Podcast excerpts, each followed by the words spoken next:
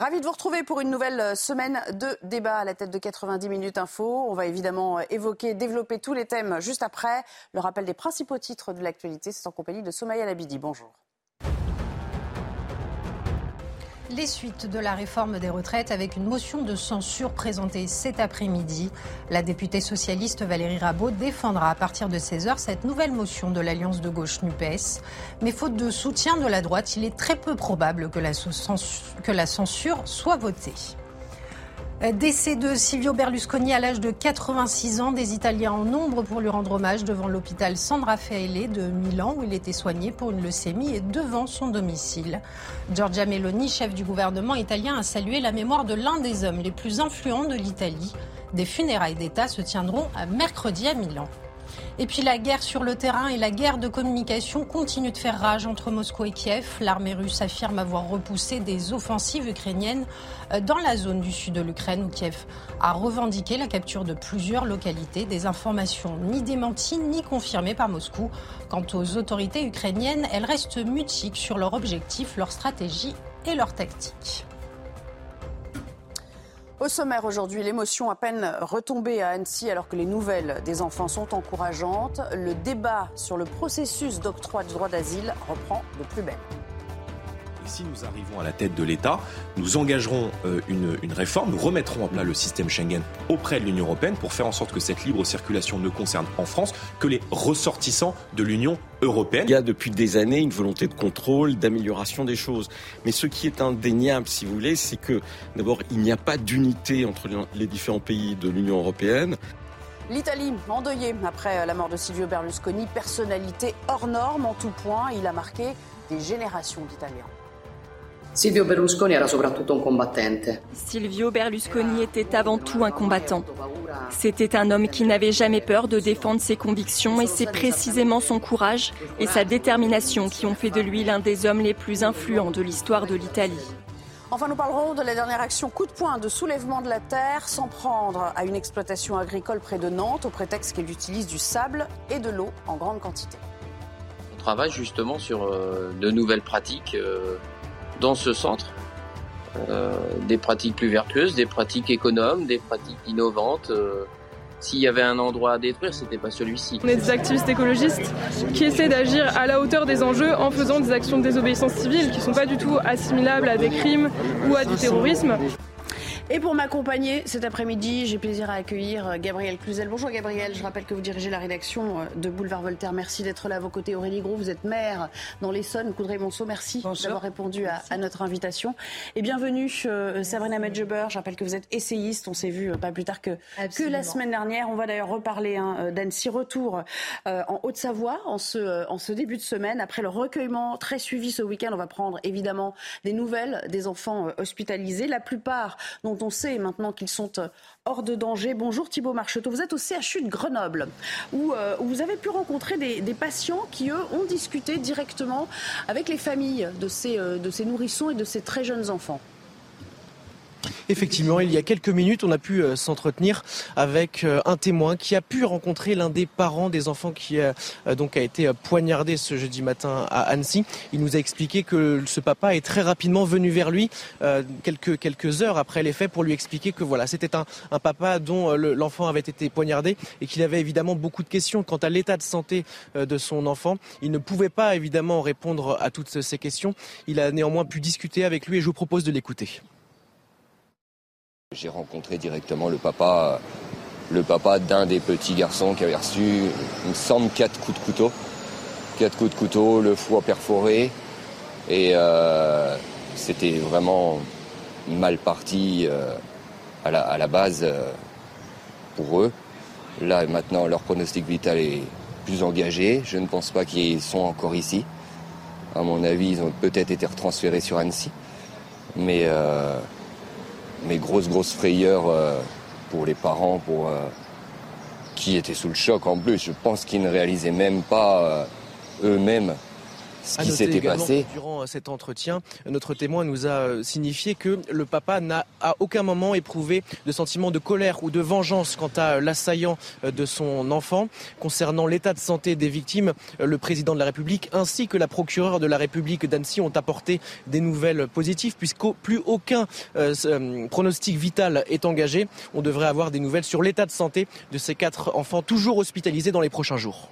Merci beaucoup Thibault et merci à Pierre Emco qui vous accompagne aujourd'hui euh, pour les images. Aurélie Gros, je commence avec vous. Euh, on va en venir à, tous les points qui, euh, qui font débat depuis, depuis la semaine dernière, forcément, mais au-delà quand même de certains débats qu'on a pu trouver stériles, il ne faut pas qu'on en perde de vue l'objectif. C'est-à-dire que le principal aujourd'hui, c'est de s'enquérir de la santé des enfants, et c'est bien cela qui, qui nous rassemble et qui nous réunit depuis maintenant plusieurs jours. Et c'est heureux finalement que les choses semblent se solder par, par des nouvelles encourageantes. Bah, évidemment, il n'y a, a, pas de mots pour qualifier un tel acte. Vous le savez, moi, je suis maman de quatre enfants et je pense qu'autour de la table, en tant que femme, et même les hommes, les papas, euh, un acte aussi ignoble, s'en prendre à des enfants, euh, ça paraît euh, tellement inconcevable. Mais je crois que être politique, c'est aussi éviter d'être trop dans l'émotion et regarder les faits que l'enquête se poursuive et qu'on puisse euh, enfin juger euh, cet acte de barbarie inqualifiable. Les juges sont là pour ça. Maintenant, euh, on est très rassuré, en tout cas, que, que ces enfants soient sortis d'affaires en mm. tout cas sortie d'affaires, en, plus en urgence vitale et, qui n'y ait, pas de, pas de séquelles. Et puis l'enquête, donc, puisque vous mettez le pied à l'étrier, euh, le suspect euh, a été mis en examen pour tentative euh, d'assassinat, ça c'était en, fin de semaine dernière, il a été placé en détention samedi, sans que l'enquête d'ailleurs n'ait encore permis de comprendre tout à fait son geste, parce qu'il parle très peu. bonjour Thomas Bonnet, alors vous c'est le volet que vous suivez, c'est un homme qui a eu un comportement étrange et qui aussi a été placé depuis en cellule anti-suicide.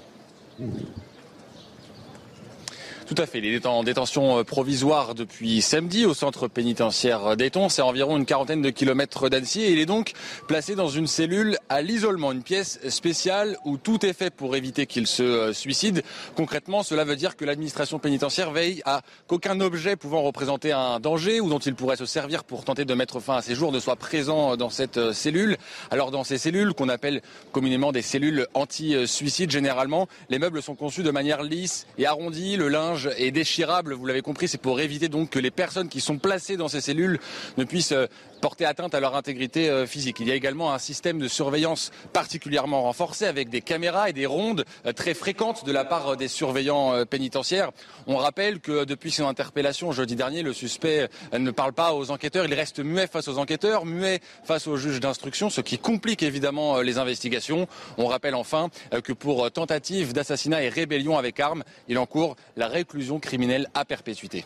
Merci à vous euh, et merci euh, également à Charles Baget qui vous accompagne. Sabrina Medjeber, euh, c'est vrai que L'enquête a, semblé progresser très vite. On a eu très vite des éléments biographiques sur son parcours migratoire également. Mais il y a toujours un sentiment de frustration lorsque le mobile, hein, pour les enquêteurs, le motif n'est pas clairement établi. Et puis là, il y a une incertitude aussi sur la capacité ou pas à terme d'être jugé pour cet individu. Alors, il y a une incertitude effectivement quant euh, au déroulé de l'enquête, mais il y a aussi une incertitude, euh, je pense, qui concerne les Français sur le sort en réalité juridique euh, de cet individu, puisque on lui a refusé le titre de séjour suédois, il est venu en France et il a commis un, acte, barbare. Donc, quid de l'issue de l'enquête, c'est-à-dire où allons-nous le renvoyer? En Suède? En Syrie, on sait que ce n'est pas possible, puisque de toute façon, il n'y a pas de relations diplomatiques avec la Syrie et surtout que c'est un État en guerre. Donc euh, la question se pose sur le sort en réalité euh, de, cette personne euh, postérieurement à, l'enquête. Je rappelle qu'il va donc faire partie de ces 25% dénoncés par Madame Belloubet. Hein, D'accord hein, C'est pas une idéologue d'extrême droite qui le dit. 25% des incarcérés sont des étrangers. Donc cette personne va encore se greffer au nombre qui devient de plus en plus difficile d'étrangers dans nos prisons aux frais du contribuable français. Et là, en l'espèce, ce que j'observe, c'est que il est euh, effectivement euh, isolé dans une, dans une cellule. Et je remarque encore une fois que ce sont les enluminures du service public français qui protègent euh, cet individu contre, contre une tentative de suicide. Et je me permets de, m'insurger. Après, c'est le droit, évidemment. Je ne peux pas le discuter. Mais comme tous les Français, je m'interroge sur le sort définitif de cette personne. Gabriel Cluzel, pour vous, il n'y a aucun doute sur le fait que cet individu doit être jugé en France pour des faits qu'il a commis ici puis après, euh, on verra en termes d'incarcération. En tout cas, j'ai un gros doute sur euh, la nécessité de, de, de, le garder ici. Mm. Alors je sais que c'est un argument qui est beaucoup développé. Ah oui, mais il y a, des, il y a 25% d'étrangers dans nos prisons, mais quand ils ont fait des forfaits chez nous, au moins ça permet euh, de, de, les juger sur notre sol et de s'assurer mm. qu'ils soient condamnés. Moi, je suis persuadée que ce genre d'individu, s'il avait affaire à une justice, la justice de son pays d'origine, par exemple syrienne, pour des faits similaires, il ne serait pas traité avec autant d'aminité. De fait, ça va devenir quand même le sparadrap du capitaine Haddock, si on peut parler sur un plan humoristique d'un sujet aussi grave, mais parce que nous allons le traîner comme un boulet. Euh, la, justice française va le va le juger. Euh, la Syrie, il y a peu de chances que la, Suède, pardon, la Suède ne va pas le reprendre. Vous l'avez tout à fait euh, développé. Pour la Syrie non plus.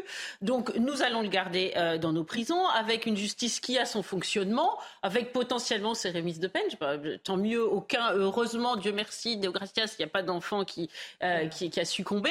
mais néanmoins quelle sera la peine euh, et, quand sortira-t-il et que qu'adviendra-t-il de son individu, de cet individu? On pourrait dire finalement que ce droit d'asile qui réclamait à corps et à cri en France, il l'a d'une certaine façon obtenu de facto. Alors, on, vous touchez un peu du doigt toutes les deux, l'une et l'autre, euh, un, thème important bien sûr à, développer, c'est-à-dire euh, euh, le maintien dans nos prisons, sachant qu'effectivement elles sont occupées en grande partie par, par des étrangers. Mais il y a aussi l'autre aspect, c'est-à-dire, on y reviendra un petit peu plus tard, c'est le droit d'asile. Comment l'octroyer Les frontières de Schengen, on reviendra évidemment aux déclarations de Jordan Bardella sur, sur notre antenne. J'aimerais qu'on reste sur l'aspect psychologique de l'individu pour voir s'il sera à même d'être jugé ou pas. Et on va en parler avec le docteur Jean-Pierre Bouchard, qui est psychologue et criminologue. Bonjour, merci de, nous rejoindre. On parle beaucoup d'un individu euh, euh, assez, euh, assez étrange, qui s'est roulé par terre, qui n'a pas parlé, qui a été mutique au fond avec les enquêteurs.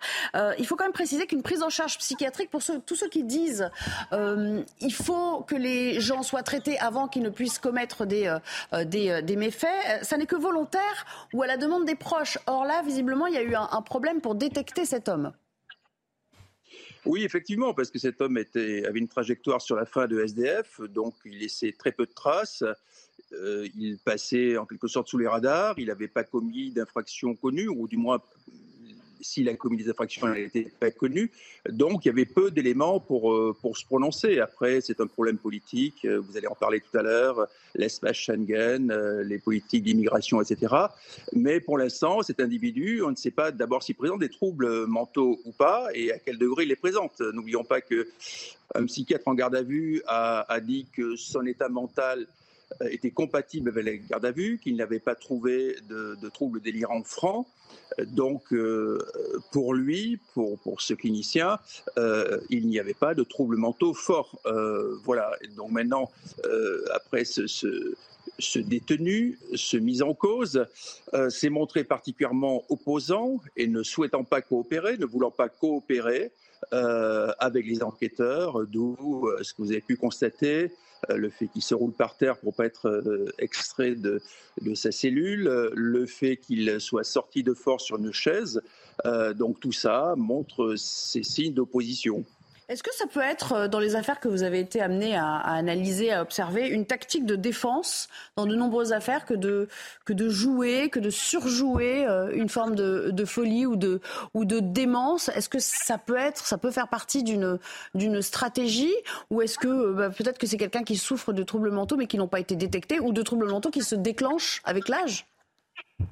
Alors pour, l'instant, il y, a, très peu d'éléments qui permettent d'aller dans un sens ou dans un autre. On ne sait pas si, si le fait de se rouler par terre était le signe de troubles mentaux ou pas. Euh, moi, j'y vois quand même un signe fort d'opposition et de non-coopération avec les enquêteurs.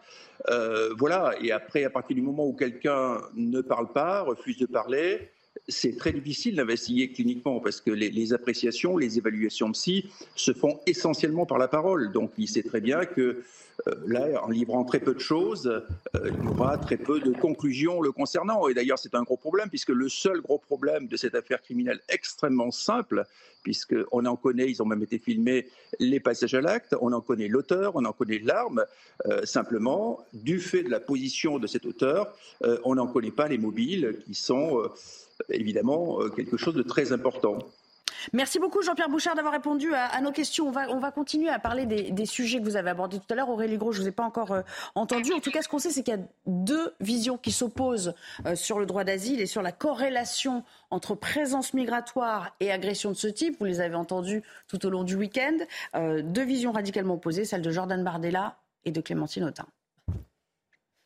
Ce drame, c'est la conséquence du désordre migratoire qui règne aujourd'hui en France et en Europe. Comment un réfugié, ensuite. Comment un réfugié euh, syrien mhm. qui a le droit d'asile euh, accepté, puisque sa demande a reçu un avis favorable de l'État suédois en Suède, mhm. a-t-il pu se déambuler librement dans l'espace Schengen et se mhm. retrouver en France, alors même que sa demande d'asile qu'il avait fait dans un second temps en France a été rejetée? Je suis en désaccord complet avec la petite musique qui s'est fait entendre sur les thèmes sur l'agenda qui est celui de l'extrême droite. Voilà. Parce que immédiatement, on est passé au procès de l'ensemble des migrants. Or, ce Syrien, effectivement, il est syrien et d'origine syrienne. Pourquoi a-t-il fait cet acte? Est-ce qu'au fond, s'il l'avait fait dans un autre pays, on s'en serait dédouané en disant bah, c'est pas grave, il y a un acte de démence, euh, euh, mais c'est ailleurs, ça n'est pas en France. Donc, mais vous euh, refusez de faire le lien entre ce drame et l'immigration. Il n'y a pas de lien. Quel est le lien? Il n'y a pas de lien, Aurélie Gros il faut le traiter comme deux choses distinctes Non, alors euh, déjà, pour revenir sur les propos euh, du médecin, euh, pour moi, toute personne qui commet des actes comme ça, me dire qu'il est peut-être pas fou, bah, moi, moi, personnellement, vous voyez, ça me choque. Moi, moi, toute personne qui est capable de poignarder des enfants, c'est un fou furieux, complètement malade, c'est un barbare, un animal c'est voilà pour, moi personnellement vous voyez là je mets de l'émotion. Ça ne veut pas dire qu'il n'est pas responsable de ses actes ah non ça ne veut pas dire qu'il n'est pas responsable de ses actes. le bien sûr. dans un autre euh, oui oui, oui. Dans une autre exception effectivement le droit français euh, est, plutôt favorable dans certains cas. Donc euh, de lien alors la, question est, est relativement subtile parce qu'il est assez facile des deux côtés en fin de compte, euh, d'être démagogues, alors que ce soit de l'extrême gauche ou de l'extrême droite, les uns disant il n'y a pas de lien, les autres il y a totalement un lien. Je pense qu'il y a un problème effectivement d'immigration en France qu'il va falloir régler. Il est, euh, il est anormal qu'il y ait des personnes en situation irrégulière comme il se trouve. On a eu plusieurs cas quand même. C'est pas le premier et à mon avis ce sera pas le dernier. Que ces personnes soient sur le territoire sous, euh, sous OQTF et puissent continuer à taper des flics, tuer des gens, promener des valises avec des cadavres à l'intérieur. Alors là j'exagère, ils sont pas tous comme ça parce que la grandeur de la France, c'est aussi le droit d'asile. Vous le savez, il y a des pays où on risque sa où la France les accueille. Et aujourd'hui, on met effectivement tout le monde dans le même panier. Donc ça, ça me dérange grandement de la part de l'extrême droite. Et ce type de débat, ce type de débat ne fait que augmenter les voix, pour moi, des populistes. Et moi, je, trouve que voilà, c'est pas le bon biais, en tout cas, euh, à prendre. Après, qui est un besoin de réforme sur l'immigration? Évidemment, et je crois qu'on en est tous, euh, on en est tous conscients, et je pense qu'on en est tous d'accord. Et je pense que les Français en sont d'accord. Il y a des personnes qui... Mais ce qui, moi, ce qui me gêne, c'est qu'en France aujourd'hui, par exemple, moi je ne vais pas parler de l'Europe, vous voyez, je vais parler de la France. En France, les recours par exemple, les recours, quand vous n'avez pas vos papiers, sont tellement énormes. Les tribunaux permettent un tas de recours, et ça, c'est peut-être à revoir. Vous voyez, moi, je ne mettrai pas, je jetterai pas l'opprobre sur l'Europe ou euh, sur le droit d'asile de façon radicale au-delà, au-delà du fait que Jordan Bardella, juste en, une mhm. petite réponse, au-delà du fait que ce soit Jordan Bardella qui reprenne à son compte ce terme de désordre migratoire, si vous faites exception Jordan Bardella, avec qui on a bien compris vous n'étiez pas d'accord, est-ce que vous concevez qu'il y ait un désordre migratoire aujourd'hui dans notre pays? Il y a tout ce que vous décrivez d'ailleurs. Oui, oui, oui, oui, il y a un désordre migratoire ou du moins euh, il, y a, euh, il y a un problème avec les passeurs qui pour moi sont des criminels. Vous voyez, par exemple, moi les passeurs, ils seraient condamnés. Il y a un problème de droit en France sur les personnes qui arrivent effectivement et une longueur pour obtenir les papiers qui font qu'à un moment, les vraies personnes qui vraiment demandent le droit d'asile, qui sont en danger de mort. Moi, à Marseille, j'ai fait une conférence sur démocratie et autocratie il y a deux jours avec des gens venus d'Ukraine, de Taïwan, euh, de, d'Iran. Et, ces femmes nous ont expliqué ce qui se passait. Et il y a plein de, réfugiés, par exemple, qui risquent leur vie, qui voudraient venir en France, qui viennent d'Iran, parce qu'ils ouvrent, ils défendent le droit des femmes, le non-port du voile. Ils sont à leur côté et la France ne les autorise pas à venir. Donc, pour moi, pour moi, sincèrement, euh, il y a un désordre migratoire, d'une part, sur la longueur pour obtenir sérieusement un droit d'asile en France, la longueur administrative, qui se noie au milieu d'un paquet de gens qui fraudent et qui viennent grâce aux passeurs. Donc voilà, moi c'est. Oui, oui, on, on, va juste distribuer un petit peu le temps de parole. Alors, est-ce qu'il faut revoir le droit d'asile ou la manière dont il s'exerce? Moi, j'aimerais, Gabriel Cluzel, que vous réagissiez à ce que nous dit euh, Didier Lesky, qui est le directeur général de l'Office français de l'immigration et de l'intégration. Non, il ne doit pas être mis en cause, mais ce qui est indéniable, c'est qu'il y a une partie de ceux qui s'inscrivent dans la demande d'asile qui en réalité ne relèvent pas du, droit d'asile. Et donc euh, la seule solution, et c'est ce qui a été mis en place mmh. maintenant depuis plusieurs années, c'est de raccourcir considérablement les délais de traitement des demandes pour faire en sorte que ceux qui ne relèvent pas de l'asile au bout du compte eh bien, puissent être euh, ramenés chez eux. Un, le, raccourci de délai, je crois que ça avait déjà été fait hein, par, euh, par la Macronie.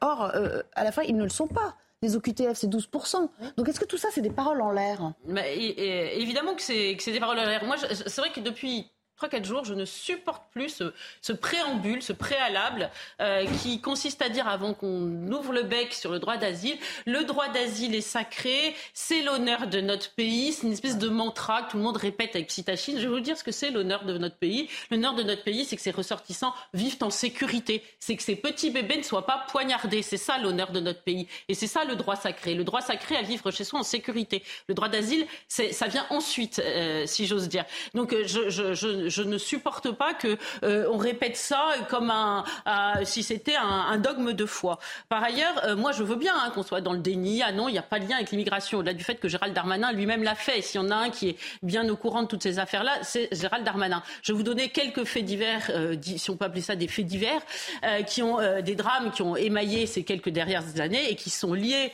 à l'impéritie migratoire. le, j'y pense parce que des enfants sont morts dans ces dans ces, attentats-là. Euh, le 14 juillet à Nice, 15 enfants, hein, rappelons-le. Euh, ce, type-là n'avait rien à faire chez nous. Euh, Bataclan, on sait qu'ils ont suivi la route migratoire clandestinement. De, du chaos syrien. Lola, évidemment, un OQTF non, et, voilà, le, mis en pratique. les jeunes filles de la gare de Lyon aussi. Le jeune Timothy de la gare de Marseille, non? Euh, de Marseille, pardon, pas de Lyon, excusez-moi. Je pensais déjà à Villeurbanne, pardon. Oui, vous avez raison. Euh, exactement, vous êtes vigilante, c'est bien. Et donc, euh, on, peut faire un inventaire à la Prévert de, de, de tout cela. Et, on, ne peut pas écarter du revers de la main. En plus, ce qui est très curieux, il y a un espèce de discours antinomique parce que l'OMS elle-même dit, vous savez, c'est des gens qui arrivent avec des troubles psychologiques euh, en, statistiquement plus nombreux que dans notre population parce qu'ils ont vécu des choses affreuses, etc. Bah, il faut l'anticiper, il faut être prudent, il faut savoir. Est-ce qu'il ne va pas y avoir des conséquences pour notre population? Évidemment. Donc moi, je veux bien qu'on reste dans le déni, mais euh, ça ne va pas durer longtemps parce qu'à un moment, on se heurte au mur de la réalité. Un dernier mot de réflexion. J'imagine que vous allez abonder en partie dans son sens, euh, oui. Oui, je vais remonter dans son sens et c'est très juste euh, que Madame Cluzel euh, égrène tous ces, tous ces faits dramatiques. C'est une réalité, évidemment. Et ce problème de droit d'asile, en réalité, il est, il est bicéphale, si, si j'ose dire. C'est-à-dire que vous avez d'une part le nombre de déboutés des cours nationales d'asile, du droit d'asile, parce qu'on est quand même outillé en France. Hein. C'est pas quelque chose qui est pas du tout ou, traité ou mal, qui est traité pardon et non pas maltraité. Et vous avez quand même 40% du contentieux du Conseil d'État qui relève spécifiquement du droit d'asile. Le problème, c'est que lorsque ces gens sont déboutés, évidemment, ils restent sur le territoire français. Et ensuite viennent les CRA et ensuite viennent les OQTF. Donc là, je rejoins le propos de Madame Gros. 90% des OQTF ne sont pas exécutés en France. Donc le premier problème, c'est d'abord un bras de fer diplomatique avec les pays d'origine pour qu'on puisse les renvoyer chez eux. Ce qu'on a tenté d'entamer, ça. L'Algérie, par exemple, a complètement gelé.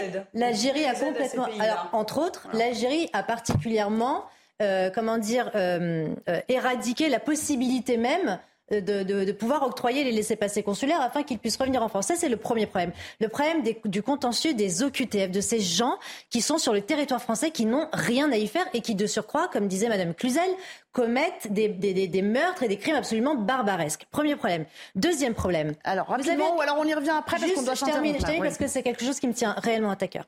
Vous avez parlé, Madame Gros, effectivement, de la possibilité qu'on pouvait de sécuriser l'immigration, car tout le monde, évidemment, n'est pas inscrit dans une logique traumatique. Tout le monde n'est pas un criminel, tout le monde n'est pas un psychotique, tout le monde n'est pas un psychopathe. Je suis d'accord avec toi, avec vous, pardon. Les gens viennent en France, mais le problème, en réalité, c'est pas l'immigration qu'elle arrive ou pas sur le territoire français. Le problème, c'est le combat culturel. Le problème, c'est la machine intégrative et assimilationniste qui ne fonctionne plus dans notre pays. que voulez mais que voulez-vous faire lorsque vous avez en face de vous, dans le pays dans lequel vous vivez, un espèce de laisser aller, de laisser faire, sans, sans volonté d'agréger, de fédérer ces gens qui arrivent dans notre pays autour de valeurs communes? Comment voulez-vous faire? Alors, Ça fait 40 ans que c'est un échec. Ça fait 40 ans qu'on nous bassine avec l'intégration. Vraiment partir en Je suis désolée avec les Je suis désolée. Je vais vous en déflagration culturelle. Je n'ai aucune flexibilité sur cette demi-heure-là. Je suis désolée, mais on y reviendra parce qu'on parlera aussi des migrants de la rue euh, Erlanger, euh, vous savez, euh, dont on attend le sort à la fin du mois de, de juin. Et on aura l'occasion d'en reparler tout de suite. De retour avec vous euh, dans 90 minutes info. Le débat va reprendre juste après le JT. Il est de retour, tel une comète, mais profitez-en, il ne fait que passer. Simon Guillain, bonjour. C'est un vrai plaisir. Bonjour Nelly et bonjour à tous. On va prendre la direction de l'Assemblée nationale pour commencer ce journal où les députés examinent à partir de 16h une nouvelle motion de censure euh, déposée par la NUPES. C'est la 17e déposée par les oppositions contre le gouvernement d'Elisabeth Borne. Sachez que le Rassemblement national a décidé de voter cette motion de censure, mais ce n'est pas le cas des Républicains. Donc par une communication du dans le reste de l'actualité, le HHC ne sera bientôt euh, ne sera plus en vente libre en France à partir de demain. Il s'agit en fait d'un dérivé du cannabis. Cette décision euh, fait suite à des travaux ayant montré que le HHC euh, présente un risque d'abus et de dépendance équivalent à celui du cannabis. Certains pays comme l'Autriche, la Belgique ou encore le Danemark l'ont récemment interdit. Un mois après le suicide de l'INSEE dans le Pas-de-Calais, le gouvernement veut renforcer la lutte contre le harcèlement scolaire. Sachez que cette semaine, eh bien, une heure de sensibilisation va être mise en place dans tous les collèges de France. Une décision du ministre de l'Éducation, Papendiaï, jugée assez surprenante par cette enseignante de français. Écoutez ça ressemble strictement à rien. Je me mets à la place, en plus des, chefs d'établissement qui sont en plein dans les conseils de classe et l'organisation des examens de fin d'année, et on leur met ça en plus de leurs tâches habituelles, comme on fait toujours à l'éducation nationale. Alors, euh, c'est pas à quoi ça devrait ressembler, c'est que ça n'a pas de sens. Déjà, le harcèlement doit être défini. Qu'est-ce que c'est que le harcèlement? Ensuite, le deuxième problème, c'est que c'est pas une heure qui va régler quoi que ce soit. Il faut comprendre pourquoi les enfants harcèlent. L'école est le miroir de la société, donc une société de plus en plus violente, ça se traduit à l'école. Pour ça, il faudrait des mesures absolument radicales et énergiques, ce qu'on ne fait jamais. On fait toujours des petites mesures qui servent à rien. On poursuit ce journal euh, avec l'hommage des Italiens à Silvio Berlusconi, qui est mort à l'âge de 86 ans. Certains sont rendus devant l'hôpital de Milan où il était hospitalisé. D'autres sont allés devant son domicile, figure de la politique italienne Il Cavaliere, comme il était surnommé dans son pays a été trois fois chef du gouvernement italien. Euh, Giorgia Meloni a réagi à ce décès euh, sur son compte Twitter. Regardez. Silvio Berlusconi era soprattutto un combattente. Silvio Berlusconi était avant tout un combattant. C'était un homme qui n'avait jamais peur de défendre ses convictions et c'est précisément son courage et sa détermination qui ont fait de lui l'un des hommes les plus influents de l'histoire de l'Italie, pour lui permettre de réaliser de véritables percées dans le monde de la politique, de la communication et des affaires. Avec lui, l'Italie a appris qu'elle ne devait jamais se laisser imposer de limites. Elle a appris qu'elle ne devait jamais renoncer. Avec lui, nous avons mené, gagné, perdu de nombreuses batailles. Et avec lui, nous ramènerons aussi à la maison les objectifs que, ensemble, nous nous étions fixés. Au revoir, Silvio. Et sachez que les funérailles de Silvio euh, Berlusconi auront lieu mercredi à Milan. Et enfin, retour en France. Pour euh, terminer ce journal, on va évoquer euh, ce retour à la liberté pour une quinzaine de tortues sur l'île de Ré. Vous voyez ces belles images échouées sur les côtes de l'Atlantique l'hiver dernier. Eh bien, elles ont été soignées pendant plusieurs mois avant enfin de retrouver l'océan. Ces belles images commentées par Corentin Brie. Sous les encouragements et les applaudissements, 15 tortues ont été relâchées dans l'océan Atlantique à l'île de Ré ce jeudi. Tout avait été retrouvé échoué sur les plages entre novembre et avril. C'est ici à La Rochelle, au centre d'études et de soins pour les tortues marines qu'elles ont été accueillies. Elles ont été rapatriées euh, et en tout cas signalées par des promeneurs.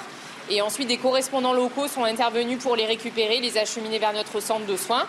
L'objectif est double, soigner et étudier les reptiles. Elles sont déshydratées, elles sont carencées et elles présentent également des infections pulmonaires. Donc euh, le travail euh, dans le centre de soins a été donc de, soigner ces pathologies. L'étude continue également au cœur des océans grâce à des balises Euh, il y a certaines tortues qui ont une balise et donc on pourra avoir un vrai retour euh, sur, sur leur trajet. D'autres non parce que, parce que c'est trop petite pour obtenir une balise. En 35 ans d'existence, le centre a remis à l'eau 236 tortues marines. Et voilà pour ce journal euh, de 16h sur CNews. J'étais une nouvelle fois très heureux de vous retrouver en ce début de semaine. Vous retrouvez Nelly Denac tout de suite pour la suite de 90 minutes info sur CNews. Et prenez votre temps pour sortir vous aussi, cher Simon. Merci, à très bientôt. Merci pour ce journal complet. On va reprendre le débat. On va justement hein, revenir à, la vie euh, et l'œuvre de Silvio Berlusconi, dont on sait qu'il a été omniprésent dans le quotidien des Italiens pendant des décennies, que ce soit en politique, dans les médias, le foot, on ne l'oublie pas, et même en défrayant euh, la chronique. À 86 ans, donc, euh, Silvio Berlusconi, le sulfureux, n'est plus. Petit retour sur cette vie hors norme. Ça fait toujours euh, du bien de se rafraîchir la mémoire avec Michael Dos Santos. Silvio Berlusconi, c'est l'homme aux mille vies. Tout commence dans les années 60. Cet enfant de la bourgeoisie milanaise fait fortune dans le bâtiment. Loin d'être rassasié, celui que l'on surnomme Il Cavaliere utilise son argent pour étendre ses tentacules dans les années 70, il crée un empire télévisuel en Italie et dans toute l'Europe. 86, il lance la 5, la première chaîne de télévision privée et gratuite de France. La même année, il s'offre le Milan AC, un club avec lequel il atteint les sommets et remporte 5 Coupes d'Europe. Tout, sourit à Berlusconi, ne manque plus que le pouvoir politique. Mais là encore, ce n'est qu'une question de temps. En 1994, Silvio Berlusconi arrive sur la scène politique comme un sauveur. Alors que les deux plus grands partis du pays sont gangrénés par des affaires de corruption, l'homme d'affaires promet de rendre l'Italie plus propre. Quatre mois plus tard, il devient le chef du gouvernement. Le président de la République m'a demandé de former le gouvernement. Pendant près de dix ans, Silvio Berlusconi va occuper ce poste par intermittence. Son dernier mandat sera celui de trop. Empêtré dans plusieurs affaires judiciaires pour corruption et pot de vin, le président du Conseil des ministres est également soupçonné d'avoir fait appel à des call girls mineurs dans des soirées bunga bunga. Connu comme le Ruby Gate, cette affaire l'amènera à commettre l'un de ses dérapages les plus célèbres. Eh, J'ai toujours travaillé sans interruption.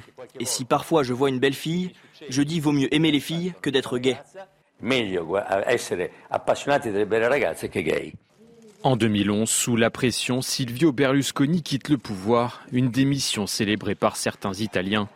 En 2013, il sera condamné à 7 ans de prison et à une peine d'inégibilité pour fraude fiscale, une sanction injuste selon lui. C'est ainsi que l'Italie reconnaît les sacrifices et les engagements de ses meilleurs citoyens. Malgré sa condamnation, le Cavaliere se remet rapidement en selle. Malgré des problèmes de santé, dont une opération à cœur ouvert en 2016, il devient tour à tour député européen, sénateur et allié de l'actuel chef du gouvernement, Giorgia Meloni. Silvio Berlusconi revient également aux affaires avec le club de foot de Monza qu'il acquiert en 2018. Avec le temps, l'homme a revu ses ambitions à la baisse, mais continue de marquer l'histoire transalpine. C'est de toute façon une page qui se tourne. Gabriel Cluzel, si vous deviez euh, employer un qualificatif quand même pour, euh, pour euh, résumer ce personnage, lequel serait-il? Je dirais flamboyant. Voilà, mais c'est vrai que c'est difficile de le résumer en France parce que nous n'avons nous pas la perception italienne. mais si on, devait le comparer, il y a un peu de Trump, un peu de Tapi, un peu de Le Pen, le senior. Euh, c'est vrai que c'est un peu ces personnages-là euh, à la fois.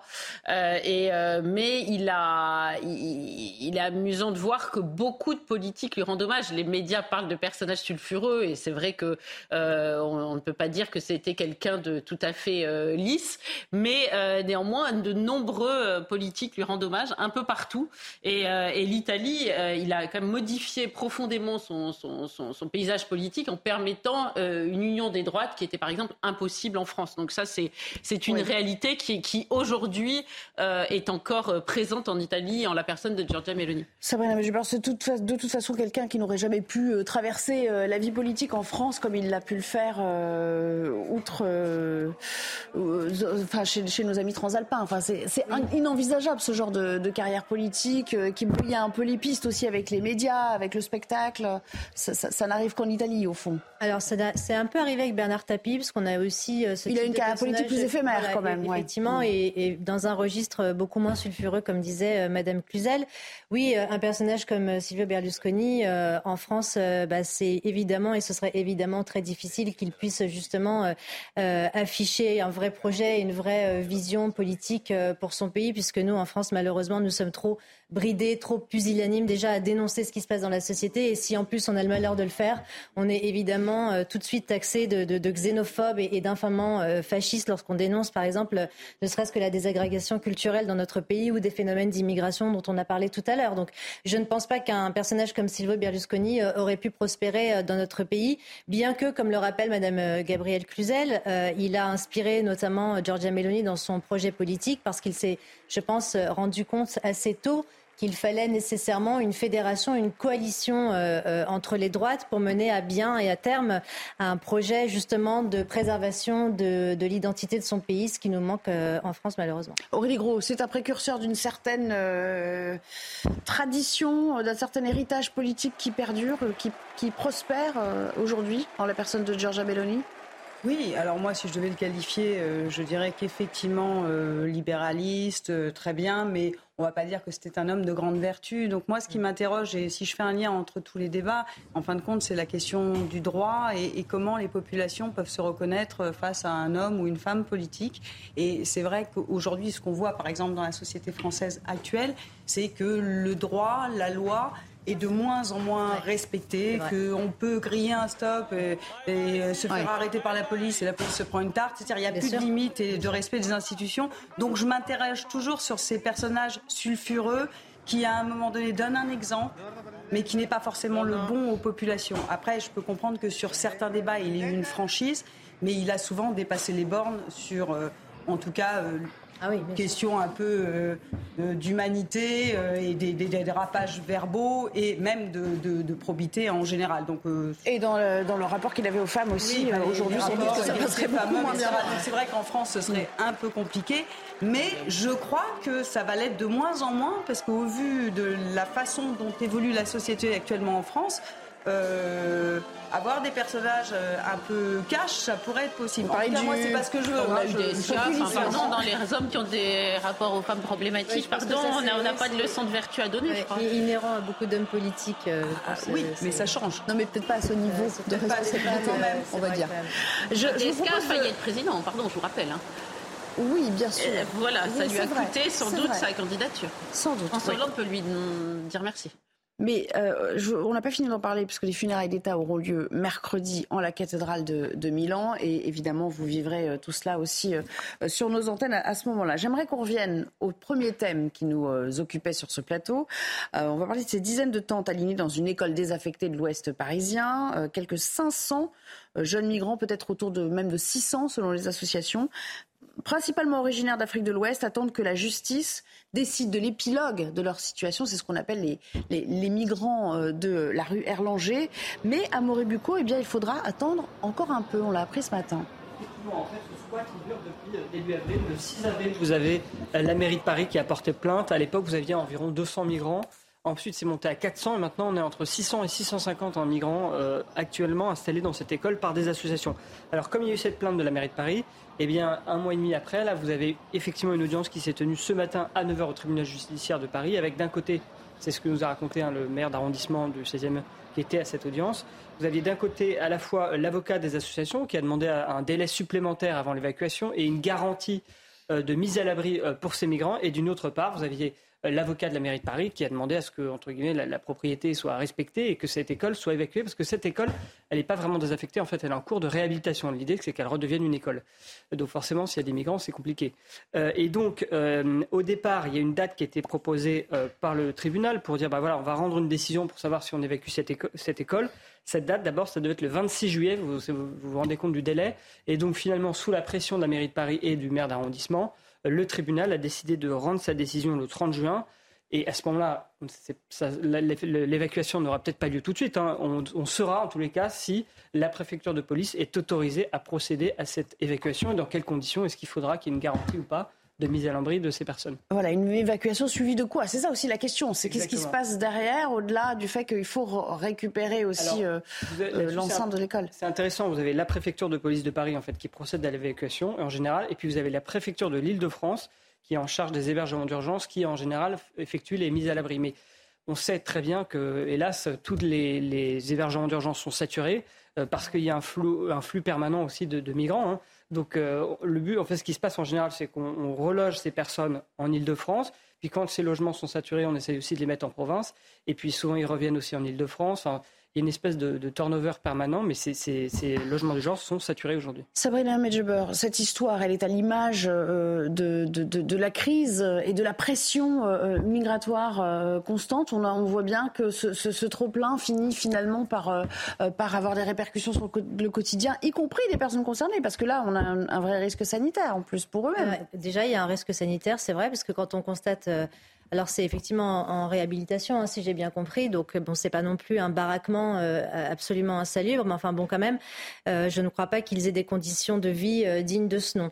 Maintenant, oui, c'est très illustratif du problème que l'on rencontre avec l'installation de ces migrants dont on ne sait que faire et qui sont là pour combien de temps, nous ne savons pas. Et puis si jamais il y a un sort juridique qui leur est destiné, eh bien, on ne sait pas ce qui va se passer parce que la pierre d'achoppement, c'est toujours le même problème, c'est la discontinuité de la chaîne police-justice, c'est les OQTF qui ne sont pas exécutés. Donc c'est personnes, eh bien, si elles ne sont pas expulsables, elles vont errer dans le territoire. Et puis, qu'est-ce qui se passe? Eh bien, ce sont des contre-sociétés euh, criminalisantes qui s'organisent euh, au détriment de la vie des Français. Donc, moi, je suis désolée. Euh, il va falloir que le politique se saisisse sérieusement de ce problème parce qu'encore une fois, ce sont les administrés qui, au départ d'ailleurs, n'étaient absolument pas d'accord parce que je me souviens très bien des manifestations dans les prémices de cette histoire. Ce sont les administrés qui subissent les affres de cette immigration incontrôlée et mal installée. Et donc, il va falloir que le politique songe sérieusement à pouvoir résoudre ce problème. Enfin, j'espère juste qu'un de deux euh, montrera le courage nécessaire et suffisant pour ça. Pour prendre la mesure de ces conditions de vie et, euh, de l'accompagnement qu'ils reçoivent aussi, cet accompagnement qui est critiqué, vous allez le voir à travers euh, ce reportage, je vous propose de, regarder ce commentaire. Sarah Fanzari, Soumaya Lahalou. Dans cette école désaffectée, ils sont près de 500 jeunes à dormir sur place rue Erlanger à Paris. Ils vivent depuis plus de deux mois sans électricité, sans eau, avec six sanitaires et pas une seule douche.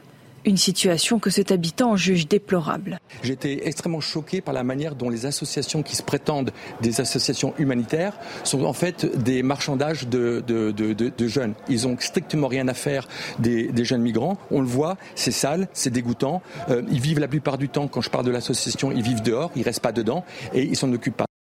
L'association Utopia 56, qui s'occupe de ces migrants parfois mineurs, se défend.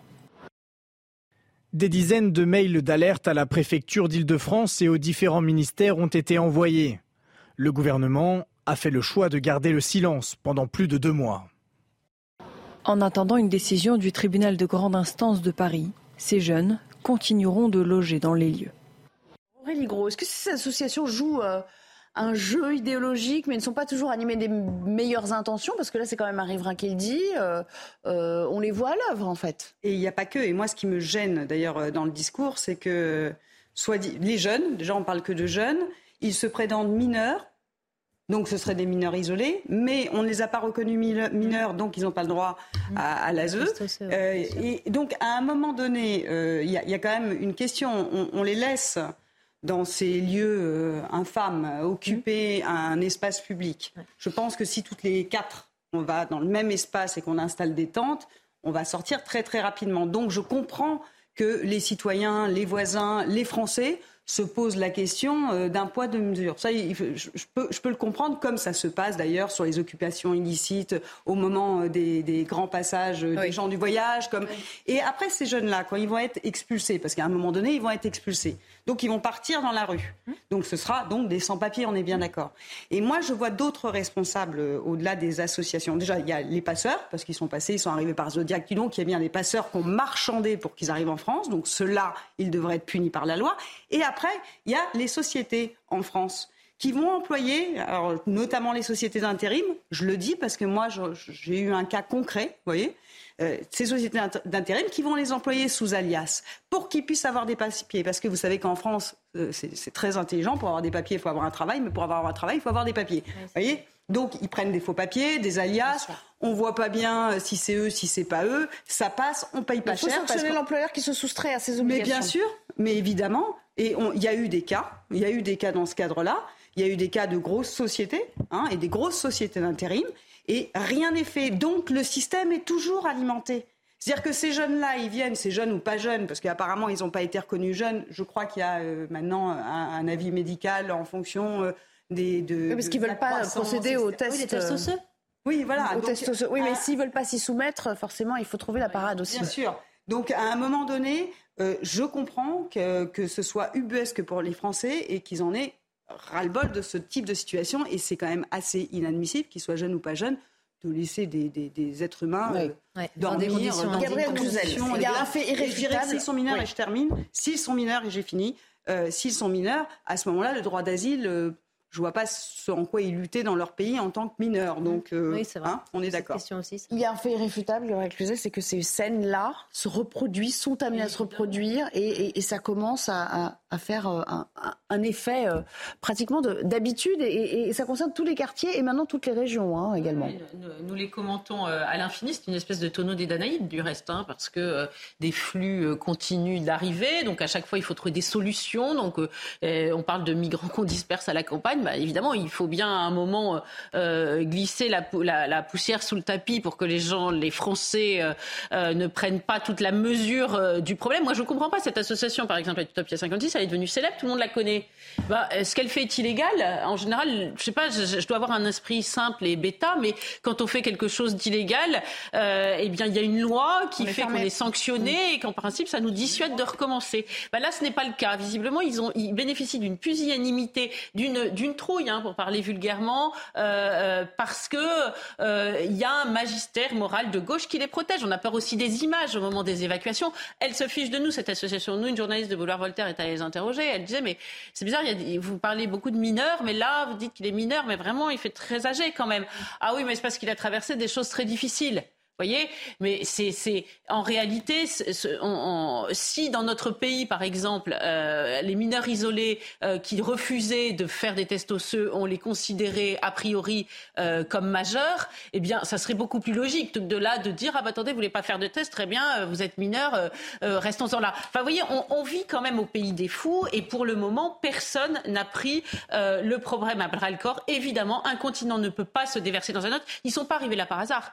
Enfin, individuellement, ils n'avaient aucune euh, raison de connaître la rue Erlanger. C'est bien qu'ils ont été pris en main, euh, organisés, qu'on leur a trouvé des tentes, l'emplacement. Donc, euh, intéressons-nous à ceux qui organisent. Merci. On va s'interrompre. Deuxième interruption de, notre séance. Et puis, on parlera d'Elisabeth Borne qui est confrontée à une 17e motion de censure. Les débats ont commencé dans l'hémicycle. On verra quelle en est l'issue avec nos reporters sur le terrain. À tout de suite. Nous sommes de retour et le débat reprendra juste après le rappel de la Minute Info avec Sommeil à la. Décès de Silvio Berlusconi à l'âge de 86 ans. Rome décrète une journée de deuil national ce mercredi et des funérailles d'État se tiendront dans la foulée à Milan. Le gouvernement italien a salué la mémoire de l'un des hommes les plus influents de l'Italie. Vladimir Poutine lui a également rendu hommage, saluant une personne chère, un vrai ami, déplorant une perte irréparable. Face à l'inflation des mesures salariales pour les fonctionnaires, le gouvernement prévoit une augmentation générale et une revalorisation ciblée pour les agents les moins bien payés. Des mesures actuellement présentées aux huit syndicats qui sont euh, reçus par l'exécutif. Deux départements lorrains en vigilance orange pour incendie. La Meurthe-et-Moselle et la Meuse font face à un risque élevé de feu, indique Météo France. Onze autres départements du Grand Est, de Bourgogne-Franche-Comté et d'Île-de-France sont classés en vigilance jaune. Merci beaucoup. On va parler d'Elisabeth Borne qui euh, voit face à elle une 17e motion de censure. C'est la députée socialiste Valérie Rabault euh, qui défend cette euh, nouvelle motion de l'alliance de gauche NUPES après l'échec, vous le savez, jeudi pour tenter d'abroger la retraite à, 64 ans. Mais Elodie Huchard, vous qui êtes aux premières loges, et on va parler de ces débats un petit peu houleux, faute de soutien de la part de la droite, peu de chances, peu de probabilité pour que cette censure soit votée aucune, euh, même euh, Nelly, euh, très clairement. Il n'y a pas beaucoup de suspense et d'ailleurs on le sent très clairement ici à l'Assemblée nationale puisqu'on a assez peu de journalistes et il faut bien le reconnaître, l'hémicycle est très clairsemé. Alors vous le disiez, maintenant ce sont les prises de parole qui se succèdent. En ce moment c'est Cyrielle Châtelain pour le groupe écologiste qui a pris la parole et puis Elisabeth Borne, eh bien elle a tenu à remercier la NUPES évidemment de manière ironique. Elle les remercie notamment de montrer aux Français qu'il n'y aura pas de majorité alternative. La Première ministre qui a expliqué aussi qu'elle trouvait cela incohérent que ceux qui avaient perdu deux présidentielles et deux législatives se pensent capables de pouvoir représenter euh, le peuple. Elle leur a dit aussi qu'elle ne confondait pas le courage et les décibels, une ambiance quand même un petit peu euh, électrique dans cet hémicycle très clairsemé. Effectivement, c'est la NUPES qui propose euh, cette motion de censure. Le groupe Lyotte n'a même pas donné de consigne de vote parce qu'ils estiment que la semaine dernière, c'était un peu leur barreau d'honneur et que à présent, ils ne veulent pas aller plus loin. Et puis, effectivement, ce qui change la donne cette fois, ce sont les républicains. Vous vous en rappelez sans doute, il y a plusieurs semaines, certains avaient voté cette motion censure. Et eh bien, a priori, ça ne sera pas le cas cette fois-ci, sauf un ou deux votes extrêmement euh, isolés. Un gouvernement donc qui est relativement euh, tranquille puisqu'il ne risque pas de tomber aujourd'hui et surtout parce que c'est le dernier épisode du feuilleton des retraites ici à l'Assemblée nationale. Merci beaucoup, Elodie Huchard, pour toutes ces euh, précisions. Je vous propose justement d'écouter la teneur des échanges avec cette petite réponse d'Elisabeth Borne à ceux qui veulent la faire tomber aujourd'hui. Avec vous, nous vivons en effet des temps d'incohérence, de contradiction, j'en ai même bien peur des temps de démagogie. Des temps d'incohérence où ceux qui ont perdu deux présidentielles, deux législatives et ne disposent d'aucune majorité sur ces bancs prétendent être les seuls légitimes pour parler au nom du peuple. Ou ceux qui appellent à juste titre à s'opposer au Rassemblement national sont les mêmes qui veillent à rendre les textes de leur motion de censure acceptables pour l'extrême droite et comptent sur ces voix pour tenter de renverser l'exécutif. Et on a même assisté euh, à une petite euh, redite. Hein. ça nous a rappelé quelques souvenirs pendant la séquence réforme des retraites. Regardez la réponse de Yael Braun-Pivet qui a dû reprendre euh, un petit peu à l'ordre le député Louis Boyard. Mesdames et messieurs les députés, eh est-ce que vous pouvez, s'il vous plaît, vous taire et écouter la Première ministre? Vous ne, vous ne cessez de l'interrompre. Monsieur Boyard, Monsieur Boyard, je vous demande de vous taire. Monsieur Boyard, Monsieur Boyard, je vous rappelle à l'ordre. Monsieur Boyard, je prononce à votre rencontre un rappel à l'ordre avec inscription au procès verbal. Je vous prie de vous taire et de respecter cette Assemblée et la Première ministre. Aurélie Gros, que vous inspire ce, spectacle? Est-ce que les, Français sont bien défendus par, euh, par certains de leurs parlementaires aujourd'hui? Moi, ce que, ça m'inspire, un, cirque. Vous voyez le cirque? Vous avez euh, l'éléphant, euh, vous avez le clown. Donc c'est grotesque en fait. Franchement, honnêtement, déjà première chose, c'est pas respecter les institutions que de se comporter comme ça dans un hémicycle et de parler comme ça à nos représentants. Après, on se demande pourquoi les Français respectent de moins en moins la politique. Bah, tout simplement que quand ils voient ce spectacle-là et qu'en plus on, est démago et qu'on leur ment, parce qu'en fin de compte, ces, ces, dernières manipulations, parce que ça reste des manipulations, parce qu'on connaît tous le résultat. Et moi, je, je ne suis pas forcément pour la réforme des retraites telle qu'elle a été présentée. Vous voyez, donc euh, je ne suis pas la représentante du gouvernement. Mais par contre, mentir aux Français, être démago jusqu'à ce, ce point-là, la NUPES, je trouve que c'est vraiment euh, irrespectueux, c'est dangereux. C'est dangereux, ça sépare les Français les uns contre les, les uns des autres. Euh, on ne fait pas, voilà, on ne fait plus nation. Et les députés, pour moi, c'est et puis, je, vous, le propose, cirque. Je vous propose d'écouter euh, Clémentine Autain, à qui on posait la question dans un, média ce matin, euh, au fond, de savoir à quoi servait une, énième motion de censure. Écoutez sa réponse.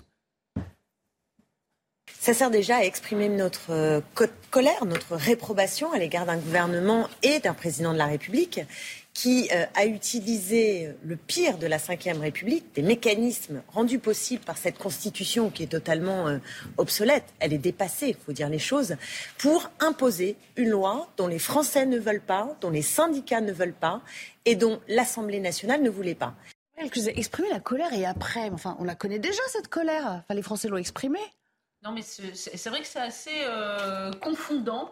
Parce que la colère, c'est pas un but en soi. Donc euh, c'est vrai, vrai, que c'est. un objectif concret derrière. le sentiment que c'est le, la France de la vocifération. C'est très particulier. Moi, je suis très frappée de voir que Yael Braun-Pivet, c'est un peu la preuve de collège en zone sensible depuis les, les, le début de cette réforme des retraites. Donc elle, elle essaie de donner une heure de colle à Louis Boyard qui s'en contrefiche. Et euh, c'est vrai que c'est assez emblématique du climat général du reste dans la société, hein, parce que mm. euh, ça devrait être un endroit d'autorité comme l'école, évidemment visiblement c'est très compliqué. Il se croit encore à une AG euh, de l'UNEF où il était tout permis.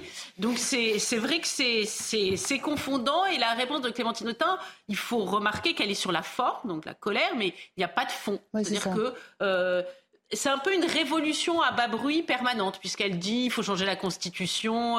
Il n'y a rien de de, concret, c'est vraiment l'envie de faire euh, table rase de la situation actuelle et donc d'exprimer sa colère. C'est le coup d'éclat permanent, mais fond, est-ce que c'est ça la politique, Sabrina Medjeber ah, Dans la politique, ça n'est pas le culte de l'adolescence, hein. certainement pas. C'est au contraire justement le, respect euh, des institutions, a commencé déjà, j'ai envie de dire, par la tenue. Mais enfin, Louis Boyard, moi, ça me fait doucement rire quand je, vois. Euh, euh, un ex-dealer euh, adulé par toutes les racailles euh, qui, qui essaye de, de, porter la vindicte sur une femme dont le parcours est quand même assez exceptionnel. Hein. Yael Braun-Pivet, elle a été élevée par une mère seule, elle a été avocate, elle est devenue députée, maintenant elle est présidente de l'Assemblée nationale. Donc on voit bien l'irrespect qu'il y a, mais c'est ce que je rappelle, hein, c'est le culte de l'adolescence, c'est-à-dire vraiment le, le manque de, respect et à la fois des individus et à la fois des institutions euh, qu'il est censé représenter. Vous voyez la façon dont il est accoutré, dont il se tient. Mais ça, c'est, le florilège de toute la NUPES. Hein. Ils sont à peu près tous comme ça, entre l'une qui vient en boubou, l'autre qui mâche un chewing-gum la bouche ouverte et qui interpelle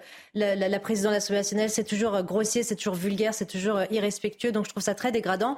En même temps, lorsque Clémentine Autain nous parle d'une constitution obsolète, enfin, elle est parlementaire. Donc la première des choses qu'elle doit faire, c'est justement respecter la constitution. On peut dénigrer ou pas le, l'exercice du 49.3, on peut dire que ça a été d'une verticalité absolument extrême. Il n'empêche que c'est un exercice qui est légal, c'est un exercice qui relève du droit parlementaire, du droit constitutionnel, de la Constitution. Donc dire que la Constitution est obsolète, euh, elle se trompe complètement. Mais comme disait Madame Cluzel, ça, démontre aussi chez, chez la NUPES ou les membres de la NUPES toujours cette volonté un peu insurrectionnelle de, renverser le pouvoir symbolique, de renverser le C'est faire la révolution de l'intérieur. Voilà, on, a, toujours l'impression qu'ils sont dans une espèce de, révolution à la fois euh, symbolique et à la fois politique.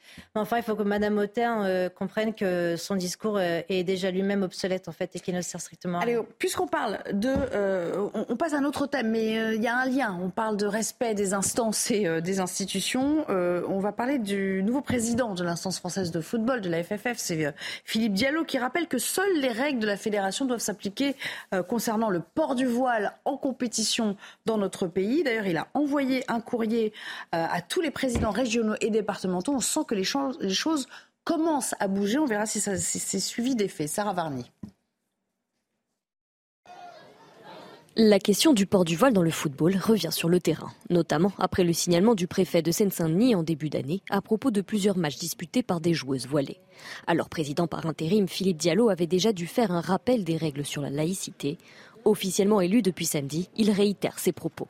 Des règles internationales bien précises qui régissent le monde du sport. Il faut savoir que les principes du sport euh, sont très clairs sur la question de la neutralité c'est-à-dire que, par exemple, la charte olympique comporte une règle 50 qui interdit toute expression politique, religieuse ou raciale dans le stade et que euh, les fédérations euh, sportives euh, olympiques non seulement ont leur propre règlement, mais doivent appliquer aussi les principes de la charte olympique. Même si la FIFA autorise de son côté le port du voile en compétition pour permettre notamment certains pays comme l'Iran d'y participer, pour tous les matchs et compétitions en France, le règlement de la Fédération française s'impose.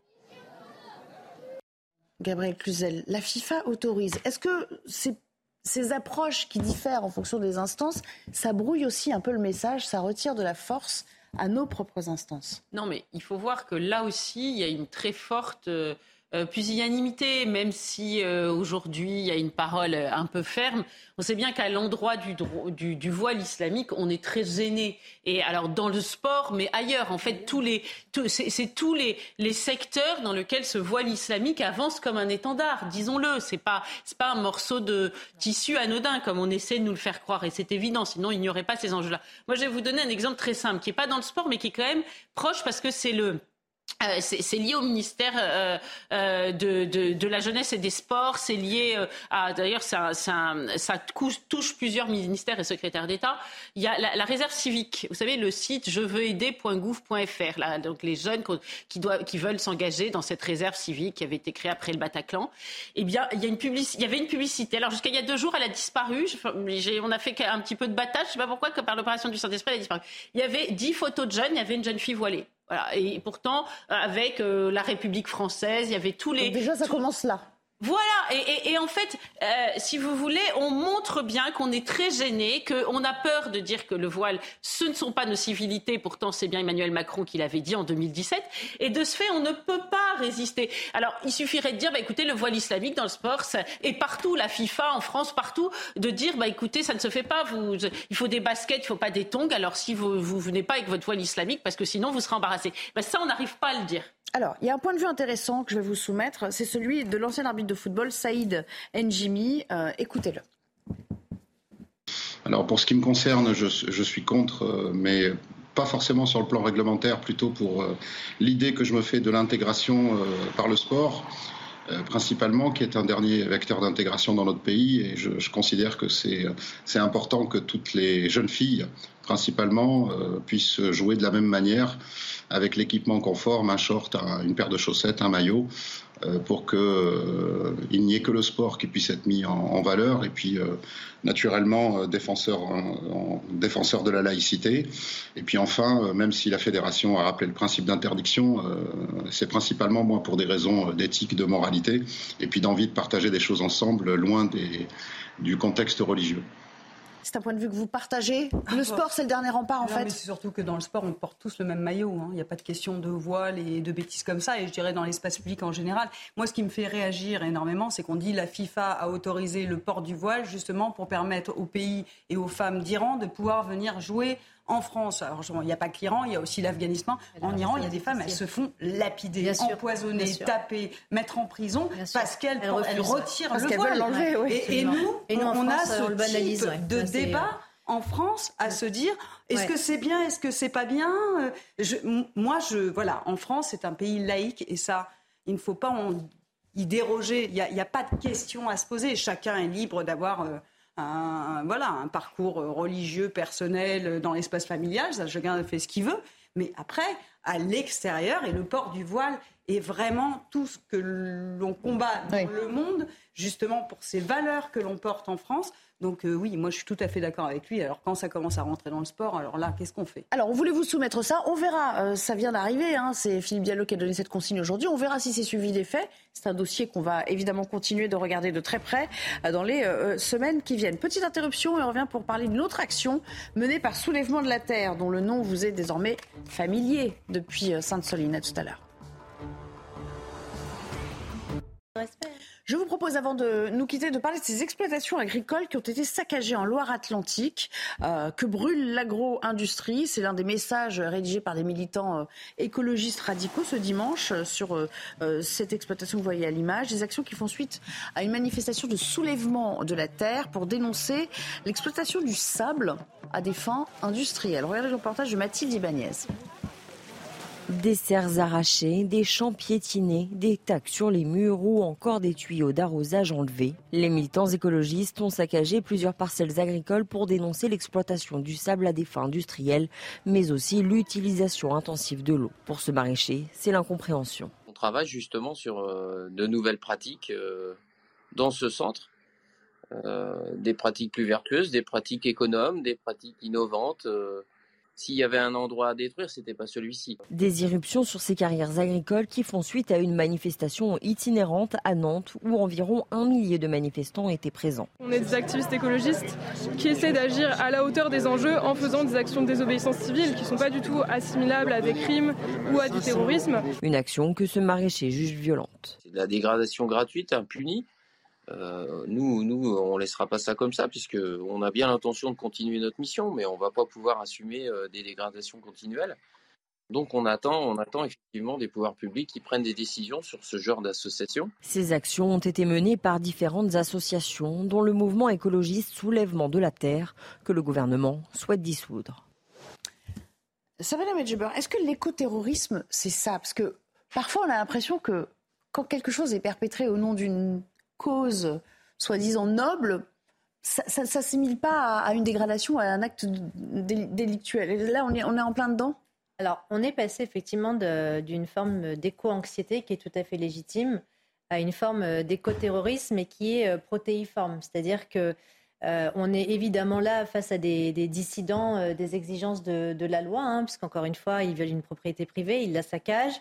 Alors, on a eu aussi les attaques euh, des musées, euh, des, œuvres d'art à la sauce tomate. Mais ça, si vous voulez, c'est entre guillemets le premier format de cette, euh, espèce d'ère des soulèvements, de, grouillement culturel qui fait que, eh bien, on passe finalement euh, comment dire, de, statut de convergence des luttes à convergence des rages, si je puis m'exprimer, ainsi.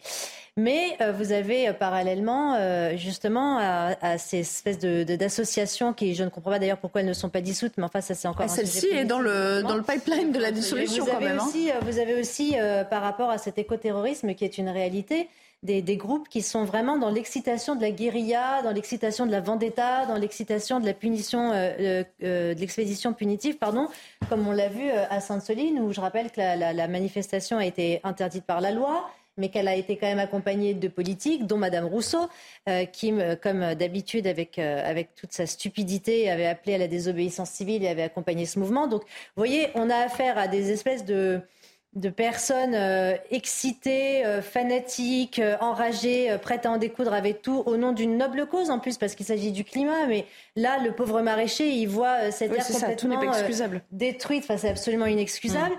Et vous avez au milieu de ça des politiques qui encouragent finalement cette violence sous toutes ses formes. Donc on arrive encore une fois à pierre d'achoppement. c'est, le problème. Parlant de dissolution, c'est pas une inconnue, hein, encore une fois, cette association. Gérald Darmanin lui-même a annoncé ça prend trop de temps, là, typiquement? Non, mais évidemment, ça devient, ça devient, on attend la dissolution comme on attend Godot, mais c'est ridicule. C'est la belle arlésienne, cette euh, dissolution. Ça, ça, devient absolument grotesque quand il s'agit de, dissoudre euh, les identitaires, le groupe identitaire, euh, ceux qui étaient montés là en haut d'une CAF qui n'avait pas fait ce genre de dégâts, à ma connaissance. Alors là, ça n'a pas fait un pli. Mais qu'est-ce qu'il attend, en fait, en réalité euh, Non, mais il y a une forme d'indulgence pour ces gens-là. Toute, toute la littérature qui a été développée sur le sujet le montre.